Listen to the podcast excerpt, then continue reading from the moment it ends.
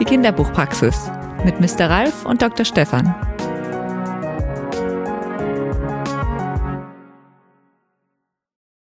Äh, sag mal, Stefan, was, was steht denn, was liegt denn hier im Kühlschrank? Da liegt ja gar nicht nur Riesling, da ist ja jetzt was, lass mal, was ist das denn? Grüner Veltliner. Ja, passt, zieh das doch mal nach vorne, so. Ah ja, na, sicher, ich habe gedacht, zum einen, wir waren jetzt gerade beim Schweizer Generalkonsul so schön auf dem Sommerfest Ja. und de, der Wein ist jetzt weg. So, und jetzt habe ich gedacht, komm, Österreich mal, ähm, Dach, Dachregion. Dachregion, mal über die genau, Grenzen hinaus Mal gucken. über die Grenzen hinaus gucken, dass die österreichischen Freunde und Freundinnen nicht zu kurz kommen. Und außerdem habe ich gerade hier das goldene Zeitalter, ähm, was der Heinz Janisch. ach so, ich Ja, dachte schon, also das goldene ist- Zeitalter des Veltliners. Nee, das Veltliners auch, sondern nee, das ist, ähm, ähm, der der Heinz Janisch erzählt äh, die Metamorphosen des Ovid neu und dann dachte ich, da passt doch wunderbar, passt das aus, dem, Burgen, aus dem Burgenland, aus dem Burgenland einer. Dann habe ich gedacht, Na gut, ist, also, ausnahmsweise nehmen wir mal was ausnahmsweise. anderes. Das ist ja auch der Impfstoff, ne? das, ist, der- das ist der Kühlschrank für, für Impfstoff und Getränke, würde ich mal sagen. Ne? Also nicht nur, es ist nicht nur der Riesling, Ja. der heißt bei uns halt der Riesling-Kühlschrank, aber da ist ja noch andere Sachen, ne? die gekühlt werden müssen. An Medikamenten sind da ja auch drin. So, warte mal, jetzt müssen wir mal die Ärmel hochkrempeln, dass man die Zeit nicht, äh, es fängt ja schon gleich wieder an Ja, hier. Die, so, oi, oi, oi, ist es, Ja, was zu dem Was ganz gut passt. Naja, wir haben erstmal noch eine Frage einer Hörerin. jawohl. Die Frau Müller hat uns geschrieben und das passt jetzt wie die Faust aufs Auge. Äh, Sie hat Streit mit ihrer Freundin. Die hat nämlich in einem Kinderbuch gelesen, da ist von Mädchen und Buben die Rede. Und sie Ah. findet das ganz charmant und die Freundin findet das so total altbacken und hat gemeint, ja, wer sagt denn das Buben? Das sagt doch heute keiner mehr. Die Buben, naja, also in, in Österreich sind die Buben ganz normal eigentlich. Also das, das, das sagt man, glaube ich, so. Burschen oder Buben, ich weiß gar nicht. Müssten wir mal dachte, gucken, was Buben da. wäre der, Burschen, der Wort, das Buben. Wort, was dort vorkommt. Aber es ist äh, noch gar kein Hinweis drauf, ob das jetzt irgendwie aus einem alten Buch oder was Olles ist, sondern wenn es aus Österreich käme, könnte es ja auch ein ganz aktuelles Buch sein. Ja, ja, ich überlege auch gerade, ich hatte auch mal einen Artikel, mit da ging es um Burschen. Jetzt weiß ich nicht, Burschen oder Buben. Ich glaube, da müssen wir mal einen fragen, der sich Der sich auskennt. mit Burschen und Buben auskennt. Ja, überhaupt mit äh, diesen Austriazismen. Also da wird mir sofort, ah ja, natürlich, der Kollege, der Franz Kollege Lettner. in Wien. Ja, äh, der, der Lettner Franz. Ja, der vom Institut für Jugendliteratur aus Wien. Ja, genau. Den rufen wir an, den haben wir doch auch in unserer Kartei. Der kann uns nämlich garantiert ähm, da weiterhelfen. Mhm, aber dann nicht, dann nicht so lang, weil wir haben noch im Behandlungszimmer eins was ist Krieg? Und dann die Sonne so strahlend und schwarz. Ist auch noch da. Ist auch noch da. Und der Frau kannst du natürlich sagen, der Hörerin, die äh, will ja jetzt eine Antwort. Also eigentlich würde man sagen, es ist eine Bereicherung. Also, dass das nicht unbedingt altbacken ist, sondern dass das was mit äh, Ich sag mal, man muss ja nicht jedes Wort in den aktiven Sprachgebrauch übernehmen, aber es ist natürlich eine Bereicherung des Wortschatzes, wenn man weiß, was ist denn mit solchen Begriffen gemeint. Sagen wir mal mit Begriffen, die mit Austriazismen oder mit Ja. Dialekten oder mit, das ist einfach nur ein Mehr an Sprache. Genau, und davon gibt es noch viel mehr, wenn man weiß, Paradiesapfel, der Paradeiser ist eine Tomate. Also, ähm, komm, jetzt Wir rufen wir rufen den ihn an. Lettner Franz an. Hm, das stelle ich mal durch.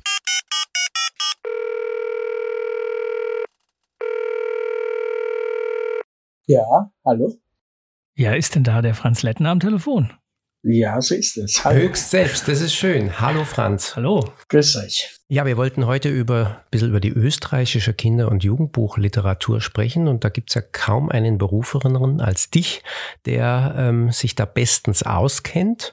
Und ähm, wir fallen mal gleich mit der Tür ins Haus mit den Austriazismen, wie man so sagt. Ähm, da gibt's äh, ja immer wieder einzelne Worte, die uns gar nicht auffallen, aber ähm, die dann äh, in Österreich schon auffallen und umgekehrt. Eine, ein, ein solches Wort ist zum Beispiel Burschen und Jungs.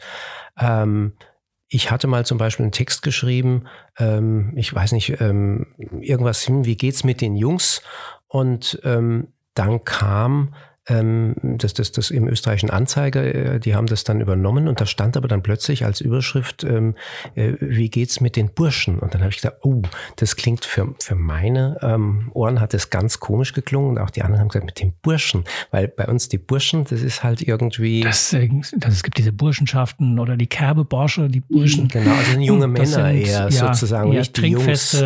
Die Jungs. Trinkfeste junge Männer, die mal gerne über die Stränge schlagen. Aber das ist, glaube ich, was anderes als als das, was es in Österreich ist. Äh, also ich würde ja da sofort korrigierend einschreiten und sagen, also es sind nicht die Burschen, sondern die Buben. Ah, Buben, ja, genau. Vielleicht waren es auch die Buben. Was, die du. Buben? Die könnte auch sein Buben, aber das, das, klingt, das klingt noch komischer da mit dem Buben. Nein, Buben klingt, de, de, Für euch nicht, okay. auf, das ist ganz normal. Also das, was bei euch die Jungs sind, sind bei uns die Buben. Die Buben. Mhm.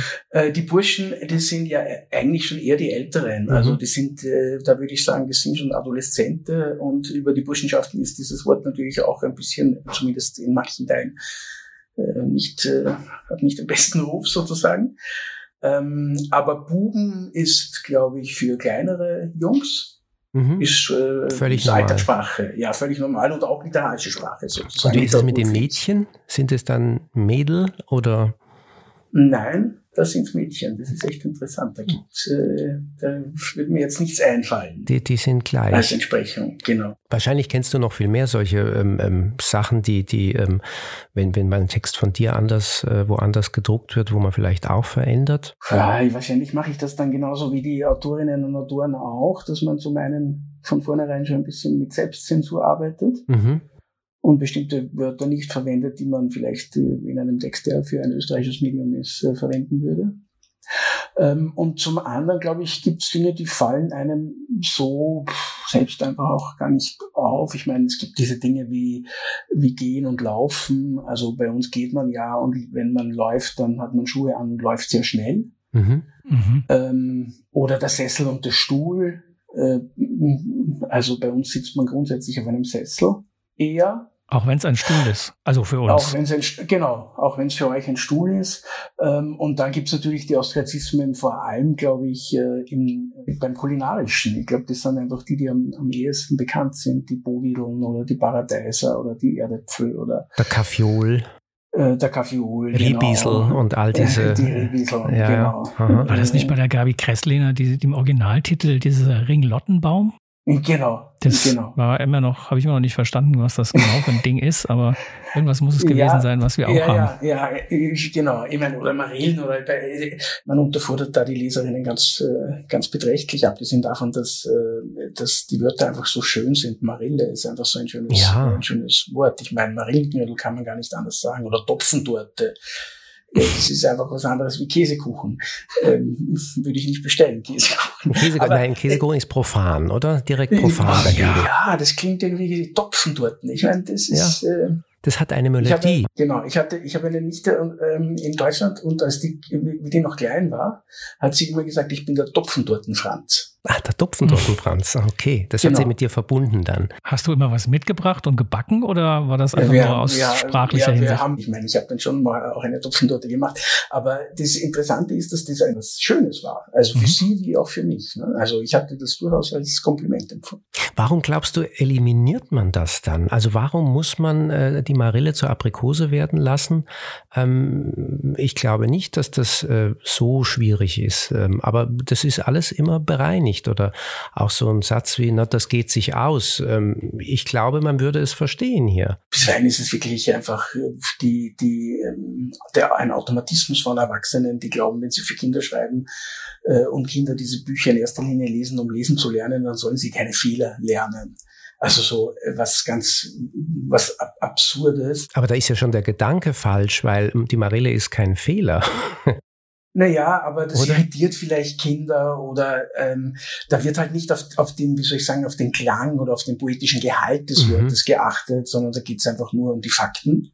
Ja. und um das Verständnis. Aber wenn man jetzt zum Beispiel bei, bei Nora Leitl schaut oder auch bei Hannes Wirlinger, die ja beide in Deutschland publiziert haben, da habe ich den Eindruck, also äh, Nora Leitl bei, bei Kunstanstifter zuletzt Ja, ja. und Hannes Wirlinger bei Jacobi und Stewart, ähm, die haben diesen österreichischen Ton weitestgehend, also nicht nur den Ton, der, den kann man ja schlecht rauslektorieren, finde ich, weil dann ist ja alles weg, sondern auch die auf der lexikalischen Ebene oder auf der syntaktischen bleibt da ganz vieles drin, weil das eigentlich letztendlich die Eigenheit eines Textes ist. Ich glaube, schwierig wird es, wenn man glaubt, man muss Erstlesertexte oder für ganz kleine Kinder was machen, dass die ein Problem haben. Gibt ja dieses, der Katz ist es ganz egal von, wie heißt die Ja. Autorin? Ohandel? Ohrkandel, ja. Ja, genau. Das ist ja auch ein Text, der schon für kleinere und für jüngere ist, Ja. wo man aber sehr wohl, also zumindest mal als erwachsene Leser, die Herkunft anliest. Also, dass ja, das eine, ja. eine, Autorin ist, die jetzt irgendwie mit in Österreich, vor allem auch in Wien hängt, ähm, sprachlich, das kriegt der, kriegt man durch den Text schon mit, obwohl er bei Klett Kinderbuch erschienen ist und ja auch für alle ist. Aber da sind, glaube ich, auch einige Begriffe noch in, in, im Originalton drin gelassen. Ja, und äh, das ist doch super, oder? Ich meine, das, wenn ja. man das wegmachen würde, das, nein, äh, das ist das, was Stil ist. Das macht diesen Text mit aus. Ne? Mhm. Also jetzt nicht nur im Lexikalischen, aber im Ton. Dann muss man das ja auch gar nicht publizieren, finde ich, wenn man das dann eindeutschen muss. Ich finde es auch immer ganz schön, wenn die Autorinnen und Autoren selber lesen, weil dann kriegt dieser Text auch nochmal so einen ganz anderen Klang. Also Wolf Haas hat sich mir auch erst richtig erschlossen, als ich das von ihm habe lesen hören. Und dann hatte ich diese Stimme so im Ohr, dass ich die jetzt quasi immer mitlaufen lasse, das wenn stimmt. ich so einen Text lese, ja. weil der durch das Gesprochene ja nochmal die so eine Qualität kriegt. Und das ähm, ist ja bei diesen Texten auch so. Ich sag mal, dieses, dieser Nöstlinger Slang, den, der da durchs Vorlesen dann auch nochmal so eine Bedeutung kriegt. Ja, ich glaube, die haben das ja auch einlesen lassen für das Hörbuch von einer, äh, von einer Schauspielerin, die aus Österreich stammt, wenn ich mich nicht irre. Mhm. Und äh, mir geht's im Übrigen äh, bei, ähm, bei Jörg Schubiges Texten genauso. Mhm. Ähm, also ich finde, die sind ja wirklich ist ein, ein ganz anderes Deutsch als das österreichische, wenn man das überhaupt so generalisieren kann, oder das Deutsche. Es ist eben ein Schweizer Hochdeutsch und wenn man ihn einmal lesen gehört hat aus seinen Texten, dann äh, kriegt man diesen speziellen Sound, der das, der, der quasi wirklich weit hineingeht, nicht nur in der Betonung liegt, sondern im Text liegt, finde ich, nicht mehr raus und das macht es eigentlich auch aus. Und so ähnlich, finde ich, ist es auch in unterschiedlichen, wie soll ich sagen, Graduierungen, eben bei, jetzt bei diesem Text von Franz Ohrkandel äh, oder auch bei Elisabeth Steinkellner, bei Michael Rohr, bei all jenen, finde ich, die tatsächlich sehr österreichisch schreiben. Also ich, ich finde es unglaublich eine Bereicherung. Also ich finde es auch für hier in, in Deutschland ist wahrscheinlich der, der größere Absatzmarkt auch für österreichische Verlage. Ähm, aber es ist ähm, für mich immer eine Bereicherung. Ja, andererseits, wenn man jetzt gemein ist und sagt, äh, im, im Süden Deutschlands heißen, äh, heißen Kartoffeln ja auch Krummbeeren, aber trotzdem würde nie in einem Buch auftauchen Krummbeeren. Warum eigentlich? Weil vielleicht Warum vor Ort man das so sagt, aber ich sag mal, das ist dann der, der Mainstream sagt zu so und so viel Prozent Kartoffeln, also heißt das Ding jetzt Kartoffel, weil der kleinere, die kleinere Gruppe mit den anderen Begriffen eher mit Erdäpfeln oder mit äh, Krummbeere besser klarkommt. Aber das ist dann ja, man hat so das Gefühl, das ist so ein Ausgezähle. Das stimmt. In, in, in, jetzt sagt man, in Österreich ist das auch eher Erdäpfel oder der Erdäpfelsalat. Genau, aber äh, ich meine, wir sind uns ja alle einig, dass das in den letzten, also dass Sprache sich immer verändert quasi und ähm, dass das österreichische Deutsch sich verändert. Ich bin ja selbst kein Wiener und lebe seit äh, über 30 Jahren jetzt in Wien oder 35 und merke aber selbst, dass das Wienerische, wie ich es vielleicht damals, als ich nach Wien gekommen bin, des Öfteren noch gehört habe an bestimmten speziellen Orten, ähm, dass das so auch kaum mehr gesprochen wird. Mhm. Und äh, dass man jetzt auf vielen Speisekarten natürlich auch nicht mehr den Erdäpfelsalat, sondern den Kartoffelsalat findet, weil, weil äh, wie soll ich sagen, alles natürlich äh, globaler wird. Globalisiert ist, genau, bis hin auf die Speisekarte, auf den, infolge des Tourismus, ja völlig klar, aber auch infolge der anderen Medialisierung oder Medialisierung der, der jungen Menschen, die ja sich sprachlich was anderes auch aneignen. Das finde ich jetzt nicht grundsätzlich schlimm, also manchmal schade, weil was verloren geht, aber es kommt was dazu und äh, und wie weit das quasi in sowas wie einer Literatur dann auch reinwächst, ich glaube, das hängt von vielen unterschiedlichen Dingen ab. Es gibt ja meiner Beobachtung nach mehr und mehr ähm, österreichische Verlage, die jetzt auch im Kinderbuch auch ähm, aktiv oder aktiver werden. Leikam ähm, ist einer, der jetzt sozusagen ähm, nochmal ins Spiel gekommen ist. Dann bei Tirolia habe ich auch den Eindruck, die machen mehr und mehr und mehr. Es gibt natürlich die, die traditionellen wie Jungbrunnen, die schon immer hervorragende äh, Qualität, also Hildegard Gärtner, ähm, gleichbleibende Qualität über so viele Jahre des, ähm, oder Jahrzehnte, das muss man erstmal hinkriegen. Ähm, also es sind schon ähm, scheint mir, oder Luftschacht macht auch jetzt mehr ähm, in, in, in, in dem Bereich, finde ich. Ähm, also es scheint, als würde sich da so ein, so ein, ich weiß nicht, Aufbruch ist vielleicht zu viel gesagt, aber, aber es tut sich da was für, für in meinen Augen spürbar. Weiß nicht, wie du das wahrnimmst. Ich, also ich nehme es eigentlich nicht so wahr. Jetzt vielleicht in, in Nuancen ja. Ich meine, grundsätzlich ist es was in Österreich so, angesichts dessen, wie lange ich da jetzt schon dabei bin, so wie in, auf dem Buchmarkt in Deutschland auch, dass die, dass in den 80er, 90er Jahren so eine starke Konzentrationsbewegung stattgefunden hat. Und viele der Verlage, die damals auch wichtig waren, also Jugend und Volk von in langer Tradition, mhm. Kerle, Kerle, wenn ihr euch mhm. vielleicht nicht erinnert, mhm. ähm, Bei Herder ähm, später oder Gabriel, dann, ja. genau. Mhm ähm, die sind ja alle, Dachs Verlag, der für die österreichischen Autoren ja. wichtig war, die sind ja im Grunde alle in den 90ern bis, bis um die Jahrtausendwende ähm, dann verkauft worden oder letztendlich vom Markt äh, weggegangen. Mhm. Und, äh, und seitdem, finde ich, gibt es so eine kompakte Gruppe, die so wie Luftschacht, der ja ein Verlag ist, der alles macht, wenn es ihn interessiert, den Verleger. Mhm. Und nur am Rande irgendwie jugendliterarische Titel, aber die anderen, der Kern ist gleich geblieben. Und das stimmt schon, Leikam ist da jetzt neu hineingestartet und ich glaube, das wurde halt auch wahrgenommen, weil er ein sehr gutes erstes Programm hatte. Äh, und das ist auch schön, dass der reingekommen ist. Ansonsten finde ich, ähm, hat sich äh, insgesamt die Verlagslandschaft schon konzentriert jetzt eher. Wenn ich mich erinnere, äh, Anfang der 90er Jahre, wenn ich in der Jury zum österreichischen Kinder- und Jugendbuchpreis gesessen bin, da war die Anzahl der Titel, die eingereicht waren, beträchtlich höher, als das jetzt der Fall ist. Wobei da geht es ja dann hauptsächlich um die Autorinnen und Autoren und Illustratoren, Illustratoren aus Österreich. Also es die erscheinen zum Teil ja sowieso schon in, in deutschen Verlagen, aber die dürfen trotzdem bei dem Preis mit dabei sein? Genau, also jo. das ist eine ganz klare Regelung. Das ist entweder österreichischer Verlag oder österreichische Urheberin mhm. in, in einem Verlag, wo auch immer. Ähm, also keine Lizenztitel. Wenn sie in österreichischen Verlagen erscheinen, doch. Ah, okay. Also alles, mhm. was in einem österreichischen Verlag erschienen ist, aus dem Bereich der Kinder- und Jugendliteratur im Beobachtungszeitraum oder eben äh, von Autorinnen, Illustratorinnen, Urheberinnen, die ihren Lebensmittelpunkt hier haben und wo auch immer veröffentlichen. Das ist sozusagen der, das Kriterium für den österreichischen Kinder- und Jugendliteraturpreis, was ja ganz sinnvoll ist, weil man ja sonst den deutschen Preis doppeln würde. Und das macht ja keinen Sinn, finde ich. Ne? Also das ist eine ganz spannende Beobachtung, weil wir sind ja auch dem, dem einen oder anderen Kinder- und Jugendliteraturpreis, zum Beispiel im Hans im Glück-Preis. Ich war auch lange Jahre in Oldenburg und da hatte man immer das Gefühl, dass da sehr viel aus Österreich kommt, auch von noch von Autorinnen und Autoren, die noch nicht veröffentlicht haben, auch von Illustratoren und Illustratoren. Da war immer ein großer Anteil, ich sag so mal im Mengenverhältnis, auch von, von beachtenswerten Titeln, über die man sich unterhalten musste, weil sie einfach eine gewisse Qualität mitgebracht haben. Und das fiel schon auf ähm, auch über die Jahre hinweg. Also von daher hätte ich jetzt gesagt, hat sich das doch bestimmt auf einem relativ guten Niveau, auch was die Förderung angeht, ähm, gehalten. Die Förderung wäre so ein Stichwort, genau. Also wie sieht das aus mit der Förderung? Hilft die?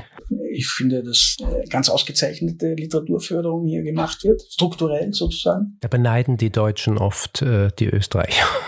Ja, ich, ich finde auch, dass es wirklich einfach gut gemacht ist, wenn man sich das anschaut, was hier im literarischen Schaffen gefördert wird, also auf Seiten der Autorinnen mit, mit Stipendien, mit äh, Startstipendien, mit äh, Stipendien für Debütantinnen, mit ähm, Reisestipendien, also auch in un ganz unterschiedlicher Form quasi, aber eben dann auch in der Produktion über die Verlagsförderung, die ja letztendlich, glaube ich, dafür sorgt, dass die Vielfalt dieser Verlage, die ja alle, also sieht man jetzt vielleicht von G und G ab, wirklich klein ist.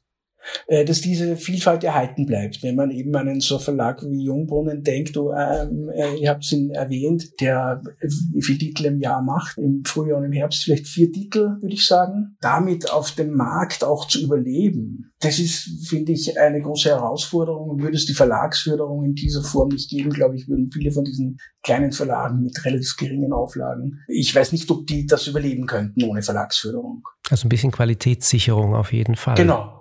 Das auf jeden Fall. Also in meiner Wahrnehmung ist das so. Das ist auch, finde ich, auch gut. Und das ist in der Sparte Literatur hier sozusagen das gleiche wie halt auch in der Sparte Theater meinetwegen oder in der, in der Sparte Musik. Es ist einfach eine, eine Form der Kunstförderung, die, äh, die dafür sorgen soll, dass diese Literar die literarische Kunstform hier in diesem Land mhm. erhalten bleibt, gefördert wird und dass es auch Nachwuchs gibt. Und was den Nachwuchs betrifft, finde ich, da sicher der, der Dixie Kinderbuchpreis, der hier schon genannt wurde, wurde, denn das Institut für Jugendliteratur, wo ich arbeite, gemeinsam mit Instantina ungefähr vor 20 Jahren, also auch um die Jahrtausendwende ins Leben gerufen hat, der hat da überraschend viel bewirkt. Ich hätte das damals nicht geglaubt.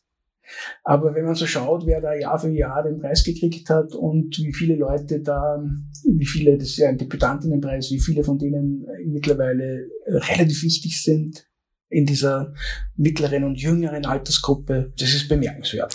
Keiner hat ja so gut wie du, glaube ich, diesen Überblick über den Nachwuchs. Wen, wen, wer sind denn bei, aus, aus deiner Sicht die herausragenden Nachwuchsautoren, Autorinnen, beziehungsweise auch Illustratoren und Illustratorinnen? Ja, ich glaube, es ist ein bisschen schwierig zu sagen, immer wenn man dann als Nachwuchs bezeichnet. Wir haben ja, weil das vorher auch, du hast ja äh, gesagt, auch vor äh, Nöstlinger, äh, Christine Nöstlinger, Renate Welsch, äh, Kitty Recher ist diese, also diese goldene dieses goldene Zeitalter oder die goldene Generation der österreichischen Kinder- und Jugendliteratur, die waren ja in den 70er äh, und 80er Jahren, zum Teil schon in den 60er Jahren, extrem präsent auf dem Markt. Christine Nöstlinger, glaube ich, wurde häufiger in Deutschland ausgezeichnet als in ja, Österreich. Also ja, waren ja. da sehr erfolgreich. Die große Dame, ja. Mhm. Genau. Und dann hatte ich den Eindruck, gab es so eine Phase, wo, ähm, wo da wenig Leute nachgekommen sind. Mhm. Heinz Janisch ist vielleicht so, äh, von, ist so, dass so ein, eine Art Binde Glied fast, könnte man meinen. Ne? Ich würde sagen, also, das ist eine Ausnahme, Ausnahmeerscheinung, weil diese kurzen Texte, die er ja, ähm, mit denen er bekannt geworden ist, die Bilderbuchtexte,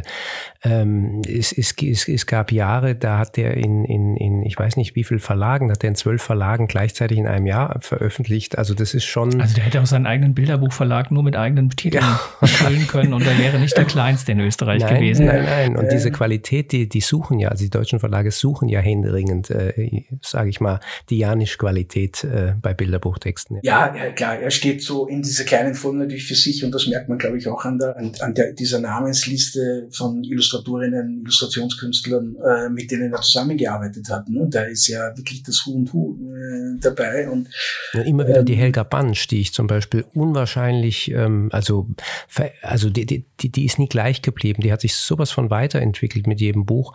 Ähm, das muss man auch erstmal können. Wobei ich glaube, die Hildegard Gärtner sie auch dazu getrieben hat, aber äh, oder oder es gefordert hat. Es ist ein Geben und ein Nehmen. Ja, ja, ja, beim, aber beim Illustrieren. Aber, ja, aber da, da sieht man sozusagen, was was möglich ist. Es gibt ja immer, wo man sagt, na kenn, kennst du einen, kennst du alle ähm, äh, bei dem Illustrationsstil. Äh, und da muss ich sagen, die hat sich sowas von ähm, nach oben entwickelt. Ähm, vielleicht auch mit Janisch zusammen, das weiß ich jetzt nicht. Ähm, Entschuldigung, jetzt bin ich aber reingekrätscht. Eigentlich warst du mitten bei ja, den ja, Auf dem Weg zur nächsten neuen Generation genau, waren wir bei genau. Heinz Janisch hängen geblieben. Also äh, Heinz Janisch ist, finde ich, ja wirklich eine interessante Figur, weil er ja selbst schon wieder so ein, ein Dreh- und Angelpunkt ist. Wenn man jetzt sieht, jetzt hat er schon zwei Arbeiten mit Michael Rohr gemacht, der ja der jüngeren Generation angehört, jetzt seit wahrscheinlich 15 Jahren. Oder ist es schon so lang? Oder seit ja, 10 ja, Jahren? Ja, doch, würde, würde ich auch denken, ja. Ja, aber äh, außerordentlich erfolgreich mittlerweile. Also sicherlich mit, zusammen mit äh, Elisabeth Steinkellner finde ich einer der wichtigsten mittlerweile auf diesem literarischen Gebiet. Als, als Duo kommen. sozusagen.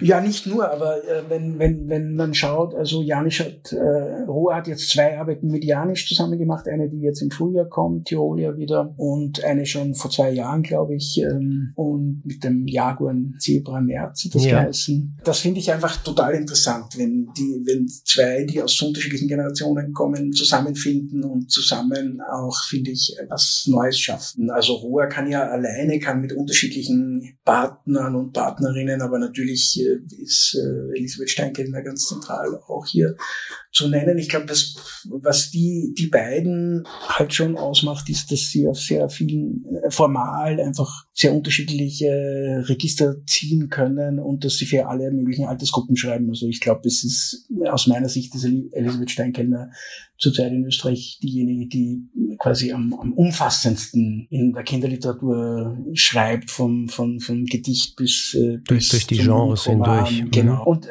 da sind da sind vielleicht auch so diese kleinen Verlage gar nicht äh, gar nicht unwichtig oder haben einen Anteil, weil sie diese jungen Autorinnen auch fördern und dranbleiben, wie Helga Bansch eben bei Jungbrunnen zum Beispiel, auch wenn sich das nicht toll verkauft und damit sozusagen auch sowas wie den Künstlerinnen eine Möglichkeit gibt, sich zu entwickeln und ein Werk zu schaffen und, und letztendlich auch eine Grundlage, um dann auch äh, auf Lesereise zu gehen. Davon leben sie ja natürlich auch zum Teil. Ne? Also das heißt, diese, diese Förderung ist dann schon auch ein, eine Krücke, ein bisschen eine Krücke für die Verlage, auch über die einzelnen Titel hinaus an jemandem festzuhalten, der jetzt nicht mit dem ersten, zweiten, dritten Buch schon einen nennenswerten Erfolg hatte.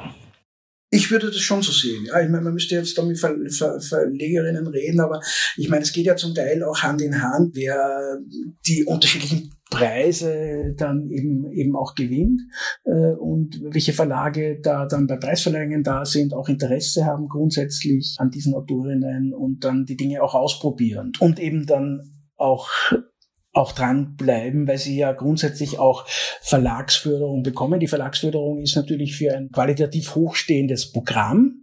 Wobei, wie es glaube ich auch in den Förderrichtlinien genauso steht, Programme mit Büchern österreichischer Urheberinnen und Urhebern Vorrang haben. Mhm. Also das finde ich ja eigentlich äh, das, äh, das Schöne. Ich meine, das ist das, was wir in unserer Arbeit am Institut für Jugendliteratur oder auch mit der Zeitschrift Tausend ein Buch ja auch machen, dass wir sagen, wir beschäftigen uns mit grundsätzlich mit deutschsprachiger Literatur Ganz egal, wer sie geschrieben hat, woher die Leute kommen, ob das übersetzt ist oder nicht. Aber wir haben natürlich einen, einen speziellen Fokus auf das, was in Österreich passiert, weil das, was in Österreich passiert, meinetwegen äh, von Hamburg aus nicht so wahrgenommen wird. Ja, da, da müsste man vielleicht zum Abschluss auch noch mal ein Wort wenigstens über 1001 Buch ähm, verlieren, weil das hat ja auch schon eine Sonderstellung. Also ähm, das äh, wir sind da schon auch ein bisschen neidisch, glaube ich, bei uns, ähm, dass es das ähm, gibt, weil ähm, das ist ja aber auch nur wiederum mit, mit Förderung, ähm, glaube ich, möglich, weil müsste sich auf dem freien Markt behaupten, hätte es wahrscheinlich wäre es wahnsinnig schwer, würde ich mal denken. Also genau. sagen wir mal, der, der Anzeigenanteil fällt jetzt nicht so sehr auf. Was heißt, es ja, ist glaub, wenig drin? ja, ich glaube, das ist unser Problem, aber das ist, äh, und damit haben wir ein Problem, das die österreichischen Verlage auch haben, dass sie in Deutschland nicht so wahrgenommen werden. Tausend ein Buch hat natürlich äh, mehr als die Hälfte der Abonnentinnen in Österreich.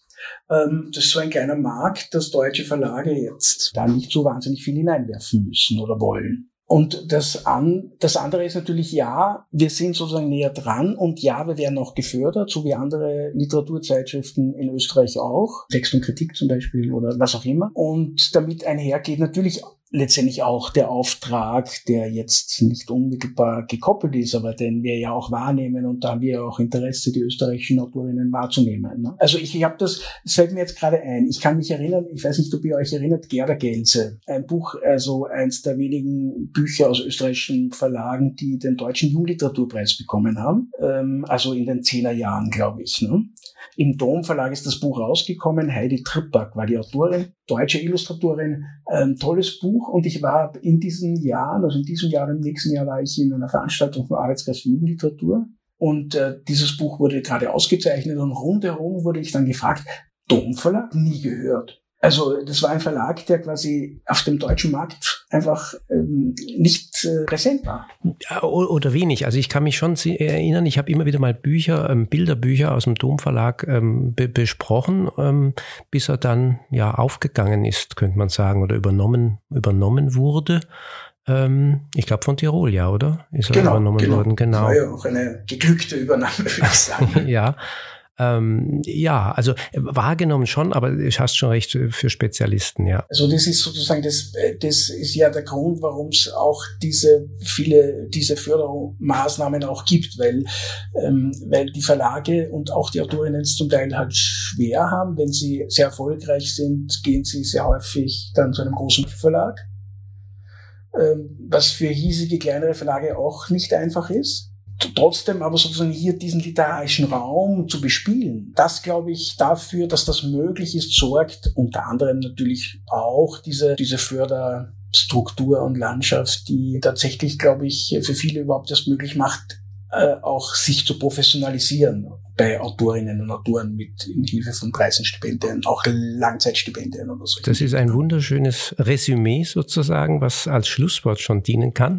Naja, das ist ja auch ein Aufruf sozusagen, die, die österreichische Literatur aufmerksamer Aufmerksam zu verfolgen. Zu verfolgen. Nicht, weil wir ihnen die Förderung nicht gönnen, aber es ist doch immer ein großer Vorteil, wenn sich das äh, System auch, auch von sich heraus äh, überlebensfähig zeigt und äh, wir halt durch fleißige Buchkäufe von interessanten Büchern aus der österreichischen Produktion dann natürlich auch mithelfen können und auch die Aufmerksamkeit auf kleine Verlage lenken. Und vielleicht an dieser Stelle auch der Tipp 1001 Buch, wer es noch nicht kennt, ähm, einfach mal eine Probenummer sich anzuschauen, weil es lohnt sich sage mhm. ich jetzt mal. Ja, du auch. Ja, das sage ich auch. Sage ich auch, genau. Also, Franz, wir könnten noch ganz viel miteinander sprechen, allein die Zeit ist um.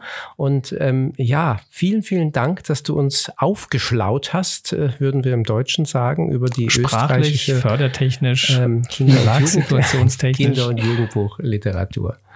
Sehr gerne. Also, vielen Dank. Ja, tschüss. Ja, dann äh, tschüss.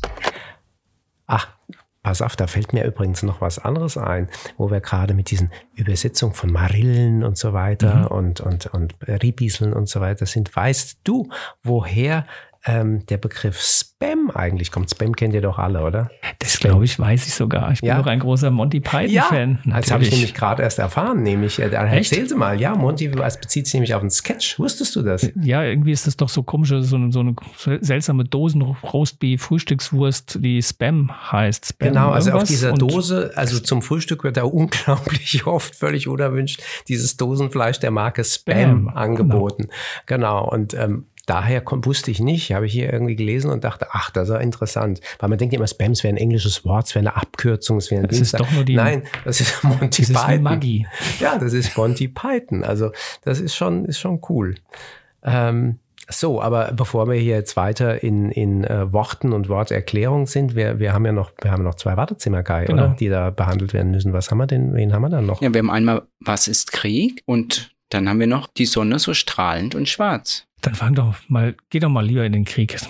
Ich, also ich gehe mal in das Buch. Genau, das ist ähm, von einem Spanier, Eduard Altariba. Ich glaube, das ist ein Buch, was viele Fragen beantwortet, die ähm, Kinder momentan haben. Nämlich alles, was mit dem Krieg momentan ähm, zusammenhängt. Das ist ein Sachbuch, was vor allem mit Infografiken arbeitet.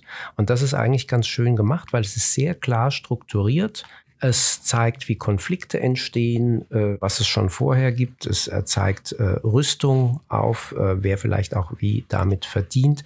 Es zeigt Cyberkrieg, sowas oh Gott, das ist ein ganz schwieriges Wort, Cybercreek, ähm, zeigt es eben auch. Auf, aber auch historisch so, ähm, wie das immer wieder war, gibt es sowas wie gerechten Krieg überhaupt und humanitäres Völkerrecht, ähm, all diese Sachen und ganz zum Schluss, also es zeigt auch Kräfteverhältnisse und die NATO und Warschauer Pakt und solche Sachen. Und ganz zum Schluss geht es natürlich auch aktuell um den, um die Ukraine und den, den Kampf um den, um den Donbass und, und zeigt da die Kriegsphasen zumindest bis, bis Mai 22 auf.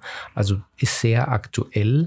Ich finde in dieser Übersichtlichkeit, es ist, es ist nicht zu viel, es sind immer kurze ähm, Abschnitte. Ich finde in dieser Klarheit äh, kann man blättern, man kann es von hinten nach vorne lesen, man kann nur mal eine Doppelseite sich angucken. Ist das, finde ich, zur ähm, im momentan ziemlich, ziemlich gutes Buch, was, ähm, glaube ich, viele Fragen zumindest äh, für Eltern auch ähm, erklären hilft. Mit beantworten hilft. Mit fällt ja auf, sind ja nur zwei Farben. Ja. Also es ist ja auch eine sehr. Und dadurch eine Klarheit, die dann auch entsteht, finde ich. Also es ist schwarz und rot gedruckt, sollte man vielleicht ja. noch dazu sagen, damit man weiß, welche Farben damit gemeint sind. Ein bisschen ins Magenta hineinspielende, genau. Mhm. Und ähm, also das, das mit den Illustrationen ähm, macht, finde ich, vieles äh, klar. Für mich die stärkste Seite ist Folgen eines Krieges. Diese Doppelseite, die, die, die müsste man fast in jede Schule hängen, ähm, weil ähm, am Ende eines bewaffneten Konflikts halt immer es irgendwie eine Nachkriegszeit gibt. Und ähm,